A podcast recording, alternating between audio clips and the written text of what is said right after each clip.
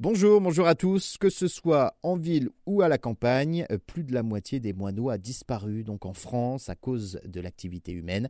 70% des moineaux parisiens ont disparu depuis le, début des années 2000. Euh, pour tenter de réagir, quelques municipalités, notamment celle de Paris, posent des nichoirs dans le cadre d'une opération baptisée Quartier Moineau. Paris est loin d'être la seule ville en France concernée. Les équipes de la LPO, de la Ligue de protection des oiseaux, ont constaté en 2018 que moineaux euh, sur quatre avaient donc disparu dans la capitale en seulement trois ans.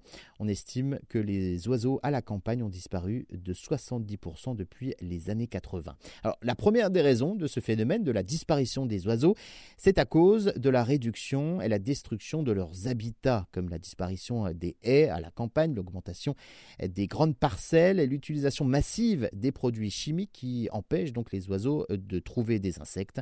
Autre explication, les rénovations, les rénovations de bâtiments, de maisons, les moineaux nichent hein, en fait euh, dans des petits trous, dans des petites cavernes et dans les nouveaux bâtiments, et eh bien euh, dans les nouvelles maisons aussi, ces cavernes n'existent plus.